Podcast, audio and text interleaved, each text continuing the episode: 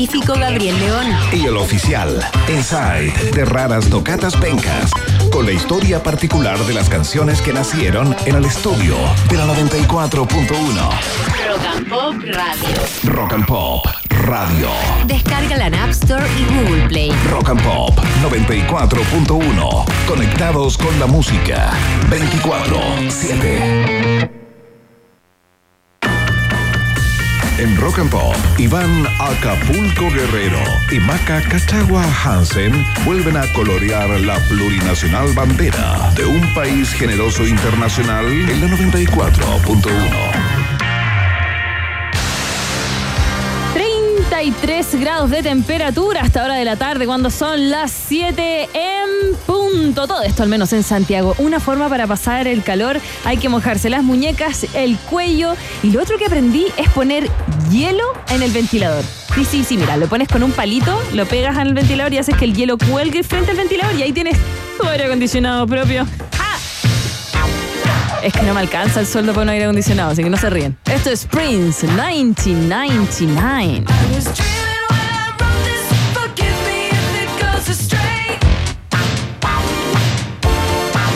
When I woke up this morning, 'cause this morning was judgment day.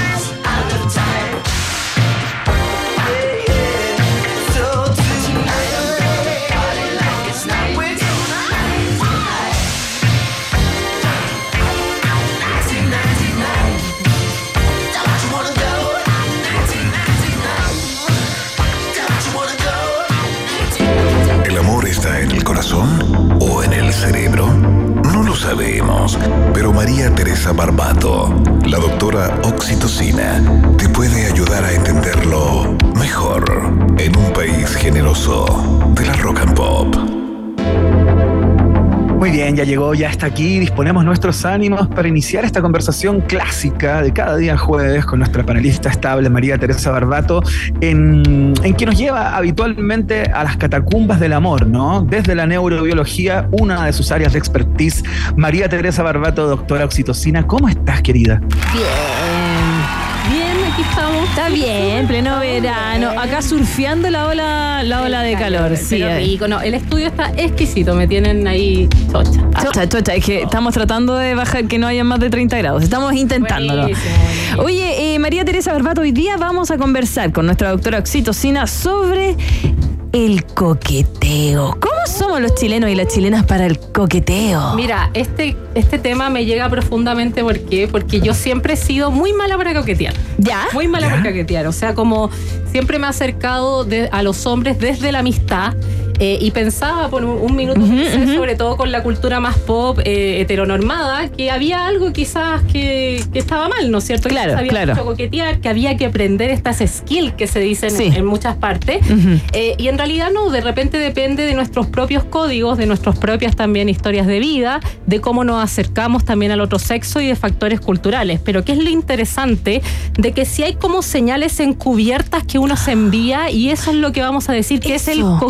Eso, porque y, eh, eh, el otro día conversando con Iván afuera, me dijo, Maca, es que tú eres muy coqueta. Yo no me había dado cuenta. Y me dijo, sí, sí lo eres. Y yo, no lo soy. Yo lo Sí, lo que pasa es que ¿Qué eh, es yo me hago varias preguntas, Sí. yo me hago varias preguntas respecto de esto. ¿ah? Eh, una de las que me hago es eh, si, si hay algo eminentemente subjetivo en el tema del coqueteo, ¿no? Eh, Mm. porque para, para que el otro entienda que hay uno que está coqueteando, digamos, tiene que leer ciertas señales y ciertos códigos que no siempre son, digamos, bien leídos por, a- por la persona a la que le están coqueteando, ¿no? Y lo otro que me pregunto es si hay personas eh, por autonomacia coquetas o si es que el coqueteo tiene como objetivo siempre la conquista del otro o tal vez uno es coqueto, hay gente que dice tú eres coqueta hasta con hasta con las piedras, digamos, ¿no? Así como como que eh, por autonomacia. ¿Cómo es el tema del coqueteo? Mira, ¿Se el- es co- coqueto o se coquetea? Mira, lo que pasa es que uno coquetea para lograr luego i- empezar o iniciar eh, el cortejo. Esa es la señal que tienen todos los animales. Pero ¿qué ocurre? Que en la mayoría de los animales existen señales claras eh, de, digamos, de coqueteo. Por ejemplo, regalar los olores, hacer ahí sus bailes los pajaritos, eh, hacer regalos, etcétera, etcétera. Pero el humano lo interesante es que parece haber desarrollado tácticas que son más sutiles. Y eso es lo entretenido. Que de- y, y este desarrollo, por supuesto, es un desarrollo eh, individual de qué información yo voy captando en el ambiente. Entonces, sí hay cosas que son encubiertas. Y a esto nosotros le llamamos coquetear, eh, eh, lo encubierto. Y hay tec- tac- técnicas, perdón, de coqueteo que han estado de repente más famosas o menos famosas, pero lo que ocurre es que hay toda una ciencia predominante de esto porque lo que yo estoy haciendo es como jugármela con una cierta incertidumbre. Ya. Entonces yo puedo ser un positivista eh, ir con todo, con las señales que me han dado, pero también tengo que ver qué costos me trae esto. Entonces eh, es, es muy complejo eh, las señales de coqueteo en el humano y obviamente hay consenso y estereotipo y en ese sentido una persona que por ejemplo es capaz de ser coqueta todo el tiempo, obviamente no, Claro. está, no está tirando señales todo el tiempo para iniciar un, un cortejo. Claro. No, no es así. no pero- estamos en modo de apareo. no, exacto, no es todo el rato, pero, pero eso es lo interesante porque mucha gente le echa la culpa a un sexo o al otro de, oye, tú entendiste mal esto y en realidad es culpa de nuestra psicología. Yo entiendo mal esto porque en realidad no tengo muy claro y tengo que ir tanteando esa química porque uno no sabe lo que piensa el otro. Entonces uno va en, Sí. un, en un tanteo constante. Hay algo interesante respecto a lo que planteabas tú, Techi, respecto a tu experiencia personal, que tú te acercáis más al cortejo o así el camino largo, digamos, a través de la amistad, ¿no? Eh, y, puede haber ahí, no quiero como analizarte a ti, pero, pero en ese comportamiento puede haber eh, como cierta inseguridad también eh, ligada a el iniciar un proceso de coqueteo o de, porque por cierta incertidumbre respecto a cuál va a ser la respuesta del objeto del coqueteo o del sujeto en este caso, porque son No, personas. esa ¿no? pregunta es sumamente interesante en el sentido que nosotros tenemos estrategias de apareamiento. Nosotros podemos tener relación a largo plazo y a corto plazo y se ha visto que las estrategias también de coqueteo son distintas. Probablemente acercarme de una manera creativa en algún bar me va a llevar quizá a una relación más a corto plazo. Y sobre Claro. tu pregunta como eh, de lo que ocurre a mí, de lo que me ocurre a mí y a muchas otras mujeres también tiene que ver cómo uno se acerca al otro sexo y qué señales también tiene ambientales que son que pueden ser atractivas, porque Claro. por ejemplo el humor, eh, yo siempre tuve amigas hombres cuando chica, entonces el humor es una, una buena estrategia también, etcétera, etcétera. Entonces igual uno va aprendiendo en un ambiente, no, no es que uno tenga ciertas tácticas estereotípicas y por eso hay que tener cuidado en cuando nosotros tenemos a estos casamenteros, digamos, como de aprenda a coquetear y todo, porque esto sí se ha investigado en la ciencia. Y generalmente, y de hecho les voy a, les voy a citar un experimento bien entretenido, que se evaluó las tácticas como, digamos, como eh, que ofrecen algunos casamenteros, que es como Ya. estas tácticas más creativas, ¿no es cierto? Por ejemplo, si uno ve a, o yo, si yo veo a un hombre en el parque, Ya. eh, y me gusta y nos sonreímos, por ejemplo. ¿Qué opciones tengo de coqueteo? Y esto se le preguntó a mucha gente. Eh, una opción puede ser eh, sonreírle. La otra opción puede ser ir directo y pedirle un número. Y la otra opción más creativa puede ser quizás voy y le pongo otro tema. Oye, ¿sabéis qué? Eh, hubo un accidente recién. Le pongo un tema que sea creativo. Todas estas tra- estrategias de coqueteo se han evaluado y generalmente se ha demostrado que la, la persona como más casamentera estereotípicamente, él piensa que va a tener una relación a corto plazo, entonces por eso vas con esta técnica, pero en realidad a la gente le cuesta recibir que esa es una técnica de coqueteo, porque Ya. es algo de repente muy exagerado. Claro, como que está haciendo este gallo. Y de ¿qué le repente, para las relaciones a corto plazo, eh, las mujeres y los hombres prefieren la estrategia directa. Ya. Ir directamente Ya. a lo que quieres es mucho más efectivo que, eh, por ejemplo, no sé, sonreírle. Claro. Pero para largo plazo generalmente no usan esa técnica las personas. Claro. Oye, yo supongo que hay algo súper cultural también en la manera en que, eh, en que nos acercamos a- a- al, al- al coqueteo, ¿no? Yo me acuerdo, yo trabajé durante mucho tiempo con argentinos, ¿no? Eh, y a mí una de las cosas que me impresionaba mucho, tanto en Buenos Aires como los argentinos que vivían acá o que venían por temporadas acá a trabajar, era como la frontalidad. Claro. Eh, estos tipos iban de repente por la calle, un viernes en la noche, digamos, y veían a una chica en la calle que les parecía linda eh, y directamente le pedían el teléfono en la calle, en la esquina. Oh. Eh, y era tanta la confusión muchas veces de la niña que se veía como media invadida por esta, mm, por este, por esta, eh, digamos, elocuencia, ¿no? Y que era como, che, que sos linda, me das tu número. Así- pero así. Claro. Y muchas veces se lo daban. Y muchas veces eso les funcionaba. y esa, esa relación se iniciaba tanto de corto plazo como de largo plazo. Entonces, eh, hay algo muy cultural. El chileno tengo la impresión que es más quedado desde ese punto de vista y da señales menos, eh, menos claras, ¿no? Como que va por la tangente un poco más. Sí, es verdad que, eh, como muy bien lo dijiste, a ver, el- siempre tenemos que pensar el coqueteo que son señales encubiertas, pero estas señales encubiertas se, están en un contexto determinado que obviamente es nuestra cultura. Mm, Probablemente claro. si al argentino nosotros le ponemos el mismo experimento, que por eso eh, los experimentos tienen su discusión en la población que se hacen, quizás para un argentino promedio el ser directo no es tan creativo o, o como lo claro. sería quizás para Sí, un po. chileno. Y, y ahí uno empieza a medir un poco esas diferencias también individuales que se hace obviamente en todos estos experimentos cuando son metaanálisis, pero claro, en el fondo la el cerebro funciona igual, pero la diferencia es donde categorizas un poco el tipo de coqueteo. Y lo otro que tenemos que pensar, que los humanos, queramos o no, son... eh, Generalmente detectamos, más fácil detectar cuando alguien no está coqueteando, pero el coqueteo es súper difícil detectarlo. Uno cree que es fácil, pero se ha visto que eh, pareja, gente desconocida, después se le pregunta, oye, eh, esta persona coqueteó contigo. Todos dicen que no. Es muy difícil, de hecho un 28% se estima que uno es capaz de ver un coqueteo, a no ser que sea un falso positivo, que son los casamenteros que ocupan técnicas estereotípicas que no sirven, porque tú estás buscando una diada, tú estás buscando un contexto, sea, e- es una señal encubierta bajo dos personas. Entonces, que alguien todo el rato haga los mismos, los mismos, eh, digamos, las, las mismas soluciones de problemas para todo contexto, en realidad aburre y un falso, y uno intenta Y eso no es también- así, Exacto. no va a pasar nunca. Oye, em, nuestra doctora Oxitocina está hablando sobre coqueteo. Te mandan muchos, muchos cariños y saludos a través de nuestra cuenta de YouTube que te están viendo allá en Rock and Pop Esa. FM. Em,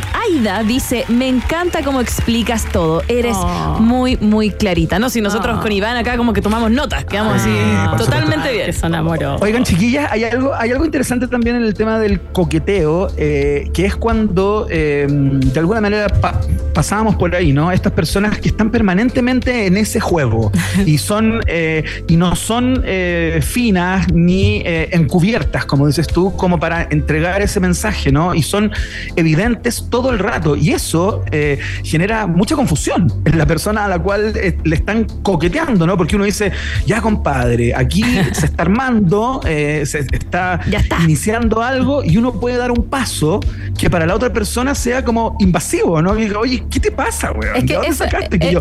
sí, ese es el riesgo. Eso es muy perturbador. Sí, es muy perturbador. Eso es, ese es el riesgo y eso es lo interesante y, y hay que preguntarse evolutivamente por qué somos así, por qué no si yo empiezo un baile la cosa está lista y es porque le agrega variabilidad a nuestro comportamiento. Mm. Si yo diera una señal, suponte, eh, en el pasado, no sé, hasta los pasados primates, muy explícita de algo, diría ya, esto está listo, coito y, y listo y se acabó el tema.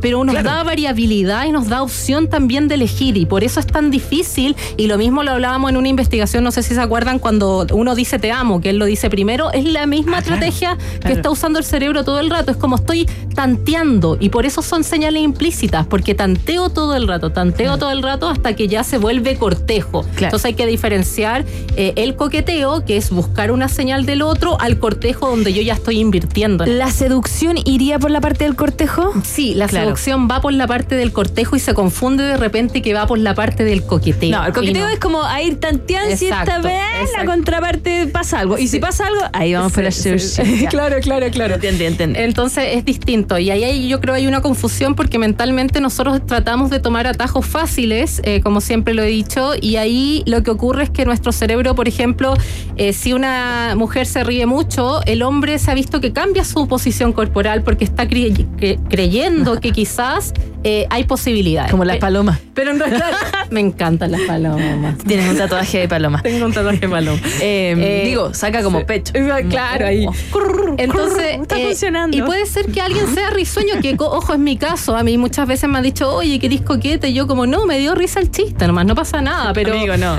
pero, pero pasa que la risa es un confusor también. Es un confusor de. Pero es la única característica. Así que eso, esas excusas de no, es que está ahí coqueteando, en realidad el coqueteo hay que tantearlo. Claro. Ya, Sí, pero espérate, hay, eh, ¿se puede hablar de falso coqueteo? Cuando, cuando eh, a propósito del ejemplo que ponía recién, ¿no? Cuando una persona está permanentemente en ese track, así como medio, eh, no sé, no tan solo riendo, sino también como ya dando pasos más certeros hacia eh, una, una pseudo conquista, ¿no? ¿Se puede hablar de que esa persona es una falsa coqueta o falso coqueto o, o no hay falsedad acá y hay solo subjetividad? No, yo creo, yo creo que sí puede haber falsos coquetos, pero depende del receptor, más que el que inicia el coqueteo, porque en realidad para una persona una risa puede ser una señal de amistad, para otra persona una risa puede ser una señal de que hay algo más. Entonces, yo creo que aquí hay que diferenciar lo que uno está entregando y cómo el otro está recibiendo, porque el casamentero va con todo y sabe que le trae éxito ciertas cosas, pero el que está recibiendo cuando tú le preguntas dice, mira, la verdad es que todo esto se lo hubiera ahorrado y directamente le hubiera ido igual o mejor. Mira, qué interesante. Oye, eh, dentro de, de tu columna eh, había un había un espacio que íbamos a comentar a, a- a propósito de un, de un viral, eh, donde una persona hacía como cursos eh, para, mm, para convertir a, a hombres en machos alfa. ¿Cómo es? ¿Qué es eso? La verdad que no lo sé, no lo sé, pero si lo vemos, yo creo que un estilo de coaching, no, en realidad no me metió al, al Instagram, conozco obviamente el reel porque fue viral, pero probablemente debe ser algún estilo de coaching, de autoconocimiento, de motivación personal, no lo conozco, eh, pero creo que no sé a qué se refiere hablar de macho alfa y probablemente no lo sé, eh, pero sé que algunos eh, usan mucha falacia evolutiva para concretar comportamiento. Es como, no, es que las mujeres son así, para esto, para esto, y el hombre tiene esto, esto, esto. Eh, y lo hemos hablado acá. Nuestra mente es un mosaico fluido, no hay nada tan categorizado. Claro. Nosotros somos los que lo categorizamos para estudiarlo. Y siempre hay que tener cuidados con la falacia evolutiva. Eso refiriéndome al macho alfa, porque no sé lo que pasa Claro, realmente a esta eh, persona. Como que pero el llamado es a que todos estos coach hay que ponerle un poquito de ojo, Sí. porque no te van a dar una receta de cómo o conquistar o cómo lograr una, una, un- una, eh, relación más duradera. Eh, uno puede aprender de ciertas cosas. eh, Pero tampoco es que te van a entregar así como, mira, tienes que saludarla, mirarlo a los ojos y tú tate. Ah, Como lo hacía la película Hit. Sí, a los ¿Se acuerdan hits, sí, de- o Loco de Estúpido Amor, que son unas clásicas claro. como... eh, yo insisto, si hay ciertas estrategias que funcionan sobre todo para el sexo a, la- eh, a corto plazo, eh, o sea, la relación a corto plazo, pero no siempre un estereotipo y obviamente yo insisto, si nosotros nos vamos a un estereotipo seríamos todos iguales en, en todo sentido, cognitivamente, físicamente, y nosotros tenemos una variabilidad genética gigante y por eso nos seguimos reproduciendo también. Siempre hay que tenerlo claro, si en realidad un cuerpo fuera más bonito, una actitud fuera más bonita, etcétera, etcétera, seríamos todos iguales y eso no es. Entonces, con el atractivo siempre hay que pensar que es eh, una ponderación de factores, desde el nicho en que tú creciste hasta eh, los sentidos eh, que uno está filtrando.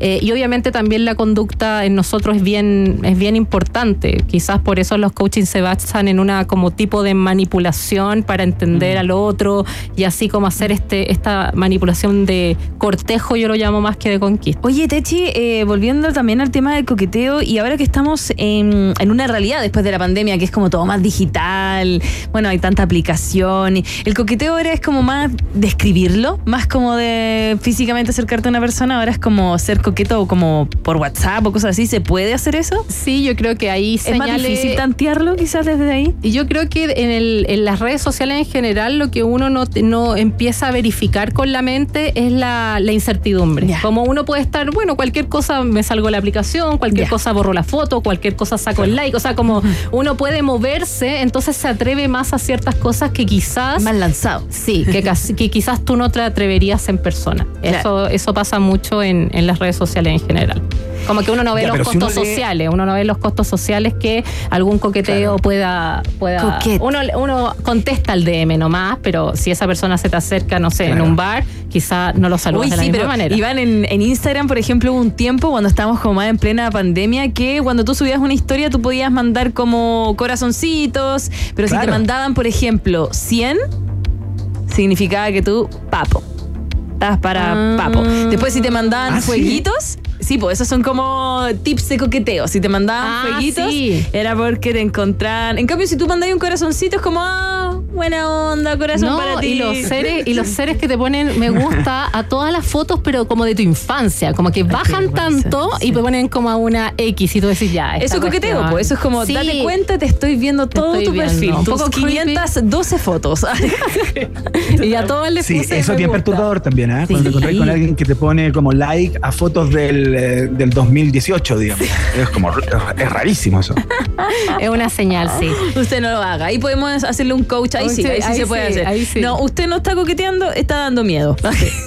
Ojo que en, las sesi- en las sesiones que yo hago yo no ayudo a la gente por si acaso a coquetear ni a nada por el Ah. estilo, pero solo lo que hacemos es un poco concientizar qué intuiciones también uno está utilizando en el atractivo en general, pero más con el cortejo. Claro, que porque nuestra el- doctora Oxitocina, eh, de repente abres también Sí, cupos de para. repente abro eh, cupitos. eh, cupos como para, eh, para relaciones. Exacto, sí, eh, son Ya, ¿y en sesiones. qué va eso? eh, son sesiones individuales. Yo no hago eh, terapia de parejas por, eh, por si acaso y voy a abrir agendita ahora en febrero. Pero, y, y, mm, a Ah, ver, un-. ¿qué, qué les en- qué podemos como enseñar? Porque claramente Sí. no, no hay Eh, no, una receta, no, sino que, eh, ¿qué les vas comentando? eh, Es ¿Le una está- instancia de psicoeducación donde obviamente yo utilizo un poco esta mirada de exponerles qué nos ha dicho la ciencia sobre ciertas cosas y las personas llegan a concientizar ciertos comportamientos. Eso no indica que uno pueda cambiar el comportamiento, pero sí concientizarlo me ayuda a decir, chuta, en verdad no voy a mandar este more por WhatsApp, no lo voy a bloquear. O sea, como que me ayuda como a, a ver lo que está a ver lo que está ocurriendo. Claro, porque hay personas, Iván, por ejemplo, que socialmente no saben cómo relacionarse o, Sí. o- o uno mismo también eh, Sí, le claro. pasa mucho, es muy torpe. Sí, ah, de pero es repente. que, ¿sabéis lo que, lo que es bueno aclarar acá en esta columna? Es que todos somos torpes para coquetear. Ya. Como que ha habido como un mal entendimiento, eh, quizás por la cultura popera también, de que hay personas que no saben coquetear y conquistadores, y en realidad eso no es así. todos no saben coquetear en algún momento o fallan en, en averiguarlo si alguien estaba coqueteando o no con el otro. Eh, varía. Todos fallamos. Todos fallamos. Entonces hay una, mal, una mala percepción. Y alguien que está con la actitud de conquistador todo el rato está buscando cantidad y eso aburre para la relación a largo plazo. Porque no es calidad. Porque no, pues la relación a largo plazo uno necesita un, corse- un cortejo de un poquito más de inversión.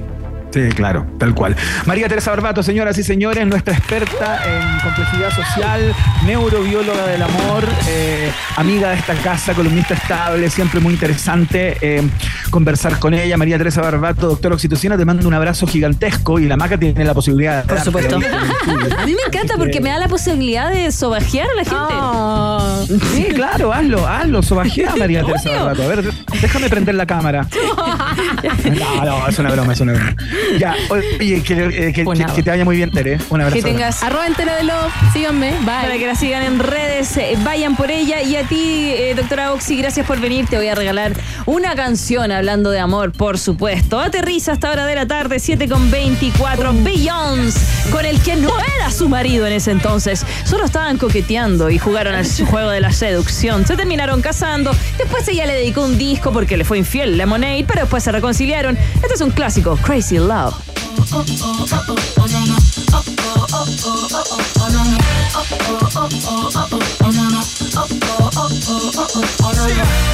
History in the making. Part two. So crazy right now. I look to stare so deep in your eyes. I touch on you more and more every time. When you leave, I'm begging you not to go. Call your name two, three times in a row. Such a funny thing for me to try to explain. How I'm feeling and my pride is the one to blame. Cause I know I don't understand just how your love can do no one else can. Got me looking so crazy right now. Your love's got me looking so crazy right now. Got me looking so crazy right now. Your touch got me looking so crazy right now. Got me hoping you me right now. Kiss got me hoping you save me right now. So crazy, your love's got me looking, got me looking so crazy, your love. Oh oh oh oh oh oh oh. Oh oh oh oh oh oh, oh. Oh. Oh oh oh oh no no. Oh oh oh oh oh oh oh no no. When I talk to my friends so quietly, who he think he is? Look at what you did to me. Tennis shoes don't even need to buy a new dress. If you ain't there, ain't nobody else to impress. The way that you know what I thought I knew. It's the beat that my heart gets when I'm with you. But I still don't understand just how you look and do no one else can.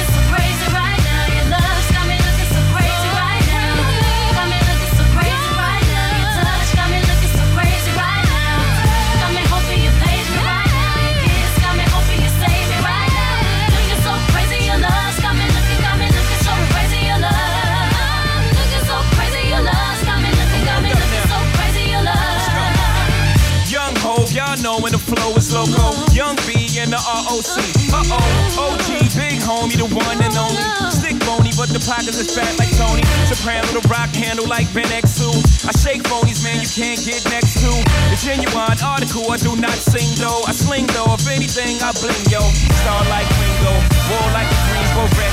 Crazy, bring your whole set. Crazy in the range, crazy in the range. They can't figure him out, they like, hey, is he insane? Yes, sir, I'm cut from a different cloth. My texture is the best firm chinchilla. I've been iller than chain smokers. How you think I got the name over? I've been realer, the game's over.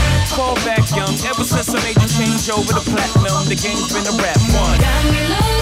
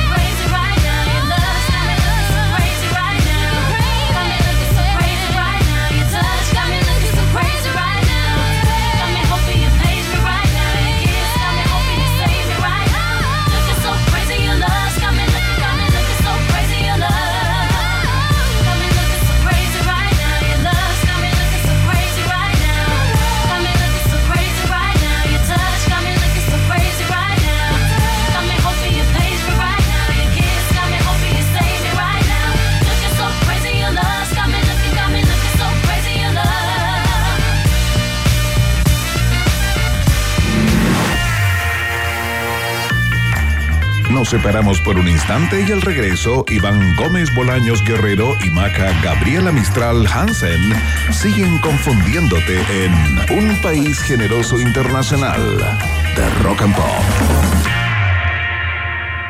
Tem- tem- tem- Temperatura. Rock. Temperatura. Pop. Temperatura. Rock and Pop. En Antofagasta 21 grados. Y en Santiago. 31 grados. Rock and Pop. Música 24-7. Aunque justo ahora disfrutes de unas merecidas vacaciones, el mundo no se detiene y los hechos noticiosos continúan sucediendo.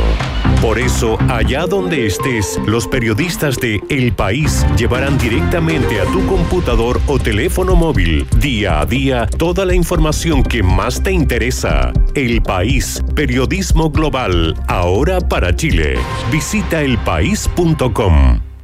Banco de Chile presenta Babasónicos. Los atrevidos sonidos de la banda trasandina regresan este 8 de junio al Movistar Arena.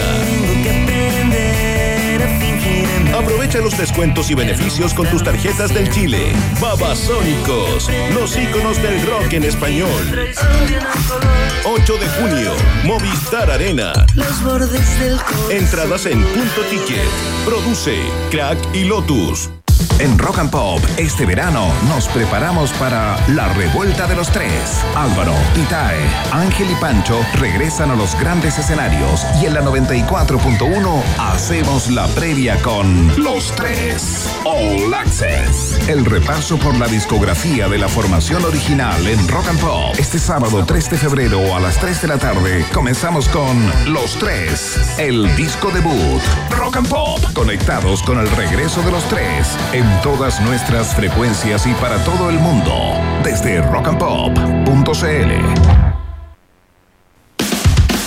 En la app Rock and Pop Radio encuentras la música, los programas, los concursos y todos los contenidos generosos de Rock and Pop. Desde un solo lugar, escucha la radio en vivo y los capítulos de Un país generoso internacional con Iván Guerrero y Maca Hansen. Los porqué de la música, el podcast sobre sonidos, emociones y ciencia con el divulgador científico Gabriel León. Y el oficial, Inside, de raras tocatas pencas, con la historia particular de las canciones que nacieron en el estudio de la 94.1. Rock and Pop Radio. Rock and Pop Radio. Descárgala en App Store y Google Play. Rock and Pop 94.1. Conectados con la música 24-7. Iván Jalapeño Guerrero y Maca Cacho de Cabra Hansen siguen poniéndole mucho chile a esta ensalada llamada Un País Generoso Internacional que sigue picando dos veces en Rock and Pop. Estimados pasajeros, pónganse cómodos y prepárense para el despegue. Llegó el momento de subirte al DeLorean de la 94.1 y viajar por la historia de nuestra cultura pop. Es el viaje en el tiempo en un país generoso de la rock and pop. Primera estación.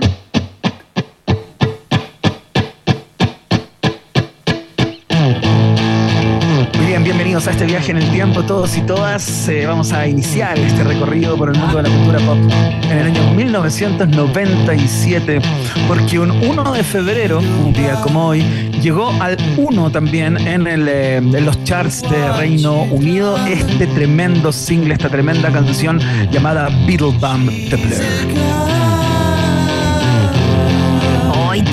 Temazo! Qué temazo gigante, ¿no? Qué suerte que tienes tú con la efeméride. Ah, hay días y días. Este sencillo eh, es parte del quinto álbum, el homónimo eh, de Blur. eh, y eh, habitualmente cuando las bandas de rock o algún artista escriben sobre su propio consumo de drogas, digamos, o sobre la de algún integrante de la banda o sobre de la banda completa, eh, suelen adornarlo con metáforas, con, eh, con algunos elementos que confundan un poquito y eh, te hagan interpretar lo que, lo que el artista está queriendo contarte, ¿no? Bueno, esta canción llamada Beatle Bum habla frontalmente y sin ningún tipo de, de filtro sobre el consumo problemático en algún momento de heroína por parte de Damon Albarn, ¿no? Eh, es, una, es una canción que no tiene miramientos, digamos, de ningún tipo, ni morales, ni, ni de ninguna naturaleza, con el, el consumo eh, que todos sabían eh, y muchas personas, partes de la crítica especializada de aquella época, sabían justamente que eh, con su novia, Justin Friedman, la vocalista de la banda Elástica, eh, uno de los pasatiempos eh, más utilizados por, por ambos era el consumo de drogas, ¿no? Y la canción lo hace Maca Hansen absolutamente frontal. Sí. Me gusta este temazo. DJ Yemi me preguntaba cómo, cómo se consumía la heroína y le, le hice una demostración. Oye, es heavy, es fuerte. Es como, o sea, toda la por lo general, claro. Sí, pero- ese, es una- ese es un viaje. eh, hay que tener cojones para hincharse los Sí. brazos. Yo encuentro, digamos. Yo no sé, nunca lo he hecho. eh, y no creo que lo haga ya a estas ¿No? alturas. Pero bueno. Yo me pinchaba, No, no creo. pero no eso. eh, una anticonceptivo que lo- te lo pinchas una vez al mes, pero tenés que pincharte Ah, tú la pierna, así como. ¡Soy vikinga! Y, oye, heavy, así que igual hay que tener cojones para hacerlo. Sí, para pincharse los brazos, yo encuentro que sí. Bueno, el caso es que eh, el sello, cuando apareció esta canción, tenía muchas dudas, ¿ah? Tenía dudas de, de- de su éxito. Eh, encontraba que la estructura eh, no era tan popera como otros temas de Blur, era más difícil, era más, eh, no sé, angulosa. Una canción menos, menos clara, menos evidentemente hit. Eh, y bueno, ocurrió todo lo contrario, eh, se metió muy alto en los charts. Bueno, tanto que un día como hoy, en el año 1997, llega al número uno en Inglaterra. Con Beatle Bum, uno de los tantos himnos de los ingleses de Blur, eh, vamos a la siguiente estación. Próxima estación. ¡Wow! ¡Wow! Sí, ocurrió un día como hoy, eh, en el año 1988. Los norteamericanos de The Cars, uno de los máximos exponentes de, eh, se podría decir, el post-punk y el new wave allá en los Estados Unidos, se separan oficialmente. Se acaba eh, la banda liderada por el señor Rick Ocasek. Eh, este tipo con un look bastante, bastante particular, eh, como el Antin Frontman, se podría decir. Algo que le, que le debe haber pasado también alguna vez a Robert Smith de The Cure, ¿no? En general, el frontman suele ser así un tipo medio pintoso y, y fachero. Bueno, Rick Ocasek no tenía ese don, pero sí tenía, y vaya que lo tenía, el rock de la composición, ¿no? Eh, y del talento para hacer grandes canciones recordables, por supuesto. Eh, una banda conformada eh, en 1976, ya tenían perdón, a mediados de los 70 se conformaron, eh, en pleno despegue eh, del punk. eh, yo te diría que fueron unos adelantados de alguna manera. eh, Sex Pistols lo estaba haciendo por esos mismos años, o un poquito después, te diría yo, en Inglaterra. Y estos tipos se instalaron en Boston y allí empezaron a frecuentar el circuito de bares y todo el rollo, hasta que en el año 1976 sacan su álbum debut. Que tenía varios hits, ¿no? Como Just What I Needed, eh, que se metió en el top 20 del Billboard en aquella época y eh, empezó a forjar esta, esta ruta de, de éxitos, ¿no? Que tiene eh, no tan solo este que estamos escuchando, You Might Think, sino también tiene este otro. Oye, ¿No es papá de los prisioneros? pero parecía. E igual, bueno, muchas personas dicen que hay como una suerte de. más que una inspiración por, por parte de Jorge González con la canción eh, Shake It Up, pero díganme, las personas que tienen más de 38 años en este momento y están escuchando este programa, si, si no la bailaron en las, en las fiestas, era un clásico, esta parecía sí o sí No había forma de que, de que no estu- estuviera, ¿no? Bueno, eh, la cosa se empezó a, a diluir, ¿no? Eh, el, el entusiasmo de la banda por seguir haciendo lo que hacían y seguir tocando, eh, a pesar de que sacaron muchos, muchos discos, eh, en un momento ya la relación entre ellos era, era bien compleja. De hecho, Rick Ocasek y otros integrantes de la banda se tomaban tiempos entre disco y disco para hacer cosas como solista, Claro, para producir claro. otras bandas. Entonces, muchas veces se generó como este suspenso si iban a volver o no. Y una, una tras otra vez volvían y hacían un disco nuevo y tenían éxito in- interesante, relativo, a, a veces, pero eh, siempre se mantuvieron ac- activos. Quiero, por- Es que él igual era un personaje, perdón, Rick eh, Ocasek, igual era un personaje difícil. Recordemos que murió y tenía como problemas mentales, como demencia. Sí. Y su última mujer, con quien convivió 30 años, no le dejó nada de la herencia. Estaban separados, pero convivían en el mismo techo, ¿cachai?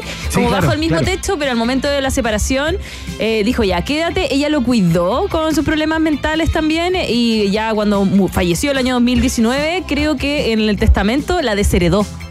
Le dijo, tú te vas de mi casa ahora. Sí, Sí, le dejó parte de la herencia a, a dos de los seis hijos que tuvo y tuvo dos con ella. Algo así. Ese era como el drama rosa que sabía. Sí, claro, bueno, pero si tenía problemas con su mujer, no tenía inconvenientes para, para componerle a las mujeres, porque eh, el tipo hizo esta canción. A ver.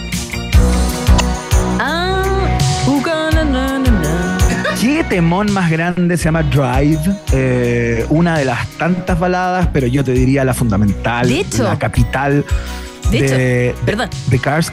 ¿Qué cosa? Perdón, perdón. El videoclip de esta canción la grabó con su última mujer. La, Sí, que, la, de- la que la desheredó. Sí, pues mira, imagínate, los vaivenes, el tobogán, que es una relación de pareja Mata Hansen. Eh, perdón por el cliché, pero bueno, eh, cabía, cabía, ¿no?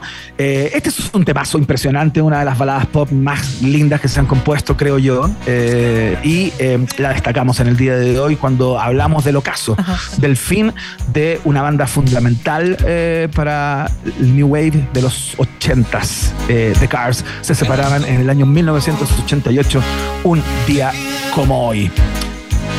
Con este Perdón, es que arrullo. Eh, de- dejemos esto de fondo mientras te cuento lo que está pasando. ¿Te puedo contar algo?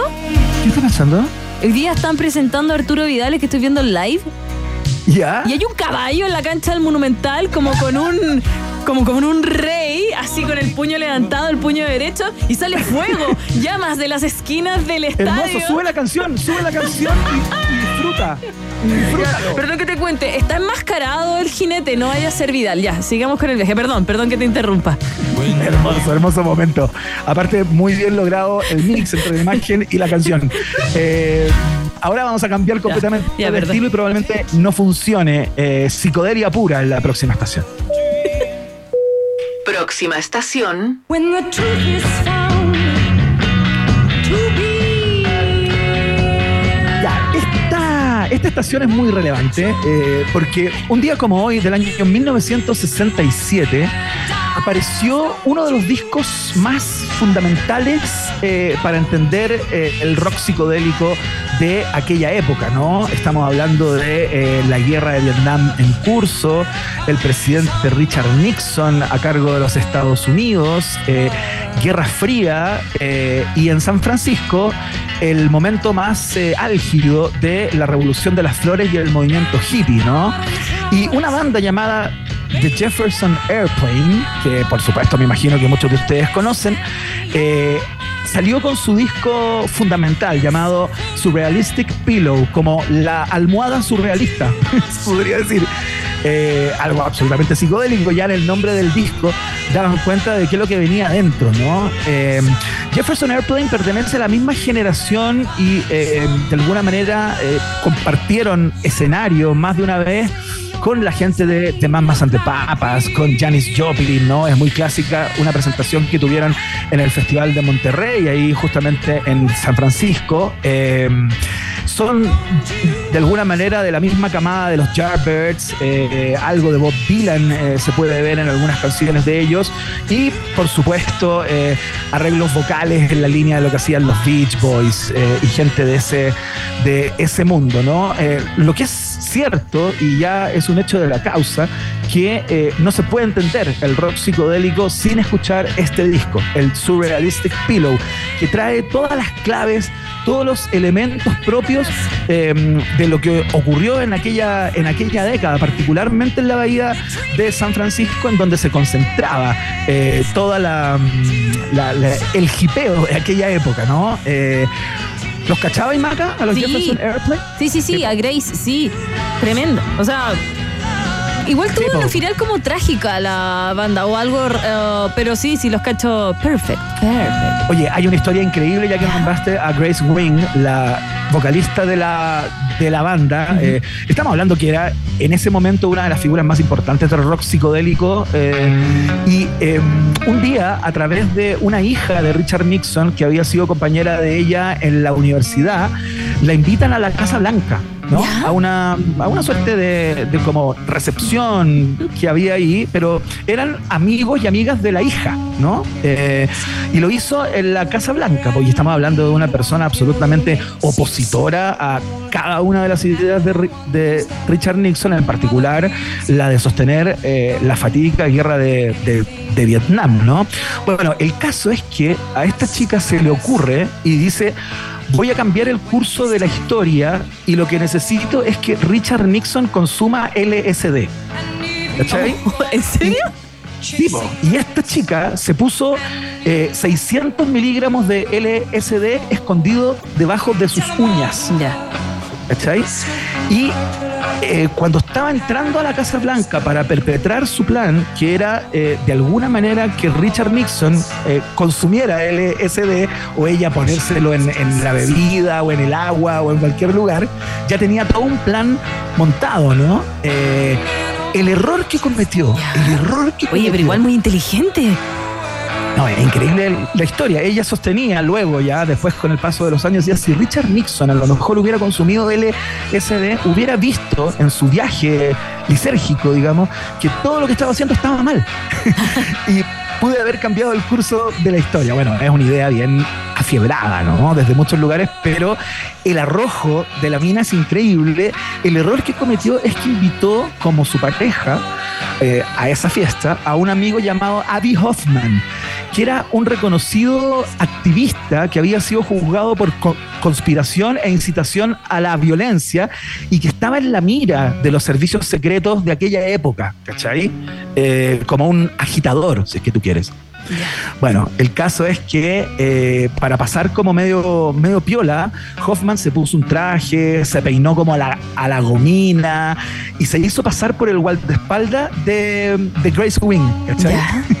Y el caso es que eh, los pararon en la entrada. O sea, cacharon que el- este guardaespaldas no era el guardaespaldas, sino que era este tipo que estaba fichado por eh, las fuerzas de seguridad gringas, ¿cachai? Y, y el plan se frustró, ¿cachai? Porque un guardia en la entrada reconoció a este tipo Hoffman. Está ahí. Y es muy divertido porque cuando los pillaron, cuando los pillaron, en vez de como hacerse los piola y todo, eh, este tipo Hoffman sacó una bandera negra con la imagen de una hoja de marihuana multicolor. Y Oh. junto con el stick salieron corriendo y la colgaron en la entrada de la Casa Blanca. Y se fueron. ¿Cachai? Pero el plan era, era maestro, ¿no? Darle LSD a Oye, Richard Nixon. habría sido para la historia. Mucha oh, que no lo logró. ¿Por qué el amigo siempre jode todo? Oye, con esta canción eh, psicodélica, ¿te puedo contar otro pedacito? Sí, claro, por supuesto. Llegó Vidal en, en helicóptero a la cancha del Monumental. Esto es una película y tú contando todo y yo así viendo lo del, lo del EDC de Nixon, viendo esto, lo que está haciendo Vidal, y digo, oye, estoy, estoy metida dentro de esta banda también. Estoy en una droga dura. Sí, estoy en, oh, sí, ya perdóname, es que llegó en, el, sí. fue muy chistoso. Bueno, una imagen surrealista para una banda eh, surrealista, por supuesto, y para un disco que llevaba ese nombre. Hoy, eh, en el año 1967, apareció la Biblia del rock psicodélico Surrealistic Pillow por Jefferson Airplane. Vamos a la siguiente estación. Próxima estación. ¡Ah, no! Como el que no hay mañana. Viaje, ¿Qué viaje? viaje al punk rock, a lo mejor del punk rock de los 90, por supuesto. Quizás en el disco más relevante en ese género eh, en toda esa década, ¿no? Eh, y en las anteriores también. ¿Sabéis que es muy difícil cuando tú tenías un disco que es completa y absolutamente bueno? Perdón. Qué tremendo disco. Qué discazo. ¿Quién no tuvo el Duki en la casa? El póster al menos de la bomba atómica en forma de hongo. El cassette. El CD, eh, por mi parte era de mi hermano, pero a mí me gustaba igual. Igual. Eh, estamos hablando del tercer álbum de estudio de eh, los norteamericanos de Green Day que eh, patearon el mercado eh, y dieron vuelta al juego con este discazo que se lanzó un día como hoy, justamente en el año 1994 bajo el sello Reprise Records de los Estados Unidos y se convirtió en un exitazo en todo el mundo. Llegó al puesto número 2 en el Billboard 200 eh, norteamericano y logró entrar en las listas de varios países más. Eh, fueron extraídos cinco sencillos, aunque según eh, planteábamos, ¿no? Cada canción de este disco podría haber sido un sencillo. Estoy hablando de Long View, eh, Welcome to Paradise, Basket Case, She y When I Come Around. Eh, fueron los singles que engalanaron este disco que hasta la fecha ha vendido 20 millones de copias, ¿no? Ganó el, el premio Grammy, de hecho, al mejor álbum de música alternativa en el año 1995 y es el primer disco álbum diamante que posee Green Day a propósito de sus ventas, ¿no? Eh, pero ¿sabes qué? Este disco tuvo muchos problemas. No, ¿por qué? Particularmente, particularmente con los, con los fans, la fanaticada de Green Day que había aplaudido muchísimo la aparición de, eh, de su primer disco, de, la- de su segundo álbum, perdón, del año 1992 que se llamaba Kerplunk. Eh, y, claro, cuando salió ese disco, que era bajo un sello independiente, que casi se distribuía por, por mano, digamos, eh, cosa que le gustaba mucho eh, a la fanaticada del punk, ¿no? El punk de alguna manera tiene entre sus máximas no venderse al mercado o no participar de ese juego, ¿no? Pero lo que ocurrió, que después de Kerplunk, eh, Green Day recibió un montón de ofertas de, ah, eh, de varias de las discográficas más importantes del mundo, ¿no? Entonces, eh, los sellos chicos eh, intentaron, intentaron convencerlos para, eh, para que grabaran con ellos su tercer álbum y ellos op- optaron por irse a una a una discográfica más grande como es Reprise Records de aquella época, ¿no? Que era de Warner. y eso, claro, claro, tal cual. Y eso les valió eh, el descrédito Mm. o la funa, literalmente por parte de muchos de sus fans. De hecho, eh, las calles de muchas ciudades de los Estados Unidos aparecían rayadas así, bajo el rótulo de Green Day vendido, eh, nunca más con Green Day, hay que destruir a Green Day, ¿cachai? Como aparecían los graffiti en las calles, y los tipos se tuvieron que comer de alguna manera esa, esa, esa, ese descrédito y esa funa, pero bueno, se desquitaron sacando quizás el mejor disco de la década en el género, ¿no? Eh, y yo te diría, eh, mucho más allá del género también, fue un disco eh, para, para muchas personas, por ejemplo, que no éramos amantes del punk, como es mi caso, ¿no? Eh, este disco nos lo hicimos chupete. Claro. Eh, yo cuando era chica pensaba que esta era la canción de las tortugas ninjas. Porque es muy ¿Por similar. qué? Porque es muy similar.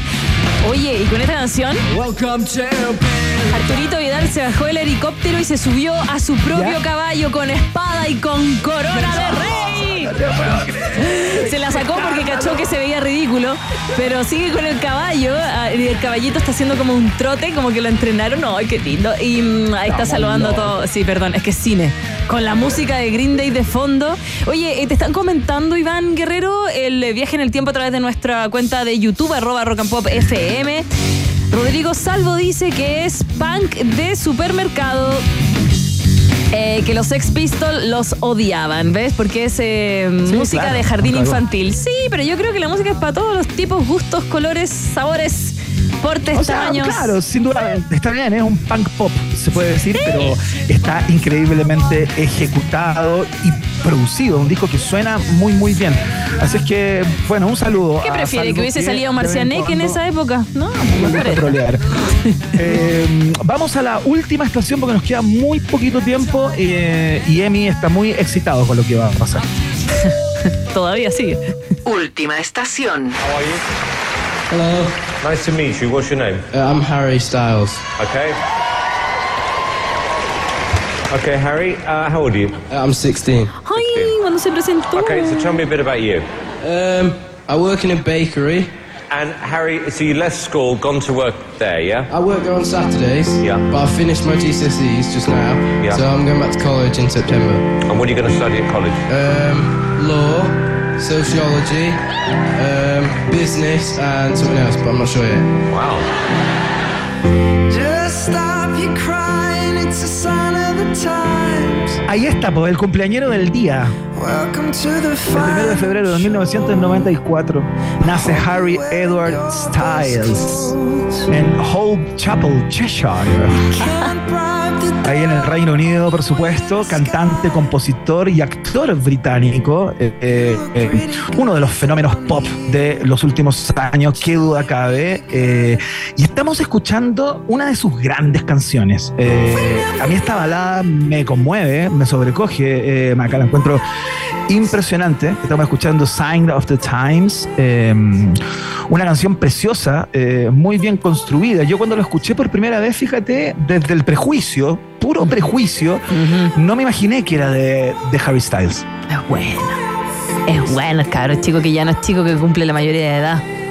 Pero bueno. Bueno, el cabro chico, cuya primera aparición en el mundo de lo público fue eh, la que acabamos de escuchar, ¿no? Su participación en esa audición en The X Factor, en donde eh, tiene ese diálogo con Simon Cowell, el productor, que eh, se dio cuenta, ¿no? Dijo, este tipo, eh, lo escuchó cantar y dijo, este tipo puede, puede funcionar. Claro. Eh, y lo instaló ahí en aquella boy band que era de su propiedad. Sí, que eran también de. que eran los mismos chiquillos que también se presentaron como solistas para The X Factor y él los fue juntando. Lo que pasa es que lo que tenía Harry, más que voz, era Ángel, que es lo que hemos hablado tanto. Esa cosita que tú veías a la persona y te reís, te cae bien. Obviamente va a tener sus detractores, pero tiene esta cosa que como que te queda ahí pegado viéndolo, como que te cae bien, como que suavecito el chiquillo. Buena onda, 30 años, ¿ah? ¿Dónde están esos 30 buena onda años? y un, y un talento gigantesco. Eh, bueno, ¿para qué vamos a repasar su carrera, la Sí. cantidad de premios eh, de los cuales ha gozado en este último tiempo, la cantidad de números uno en el Billboard Hot 100 en Estados Unidos, lo que ha hecho en Gran Bretaña también? Eh, pero hay un dato que me, que me sorprendió porque eh, eh, eh, cuando le preguntan por sus influencias, ¿no? Eh, el tipo dice, nombra a Coldplay. Nombra a The Beatles, nombra a Elvis Presley y al actor David Hasselhoff. ¿Por qué? ¿Por qué? ¿Por qué no puede ser perfecto? Pero, pero qué, qué- qué increíble meter entre medio de los Beatles, Coldplay y Elvis Presley a David Hasselhoff. Está mal, está mal, joven, está mal. Enrique Estilos. Oye, eh, mira, a través de, de nuestro YouTube eh, te comentó Vasco Jerez que dice que hay un funcionario de la Subsecretaría de Turismo que se llama Harry Style. Ah, tenemos nuestro propio Ah, Harry. no te lo crees. sí. Tremendo, tremendo nombre. Excelente, tremendo nombre. Bueno, eh, está de cumpleaños en el día de hoy este joven que sufre de ofidofobia. ¿Sabes lo que es? Ofid, no, ¿qué? Ofid, ¿qué? Ofid, ¿qué? Ofidiofobia es el miedo a las serpientes. A la culebra. Yo tengo una. a las culebras, le tiene un, le tiene un pavor así a- atávico a las serpientes. Así que, eh, bueno, si usted se encuentra un día con él, no lo lleve a cazar culebras. Mucha para Feliz cumpleaños, nunca. Harry Styles. Le voy a dar miedo, Iván. Yo tengo una culebra. Ya. ¿En serio? Sí, po, en el brazo. Mira, si ves a la cámara. Ah, ahí caga. Ahí.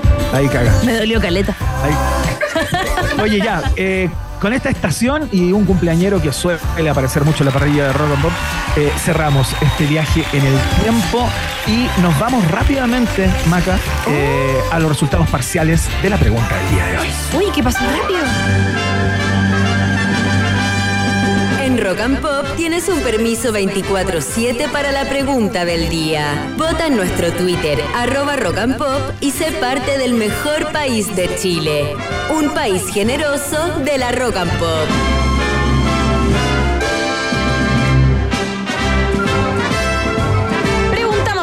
Nuestro Twitter. La vocera Camila Vallejo señaló hoy que el Consejo de Seguridad Nacional, COSENA, es una píldora, luego de que el presidente lo convocara sorpresivamente ayer para enfrentar la crisis de seguridad.